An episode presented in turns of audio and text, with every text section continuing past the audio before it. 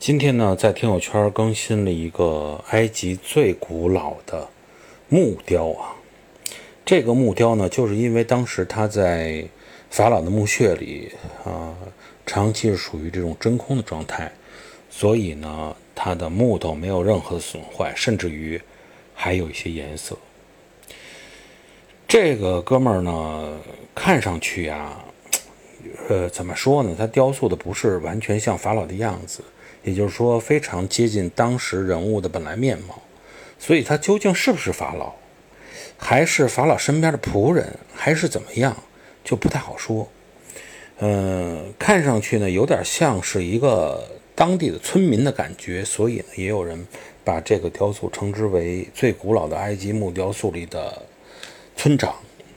大家可以进入看一看啊，它像不像村长？但是它的雕工啊，以及它的整个这个逼真程度。是前所未有的。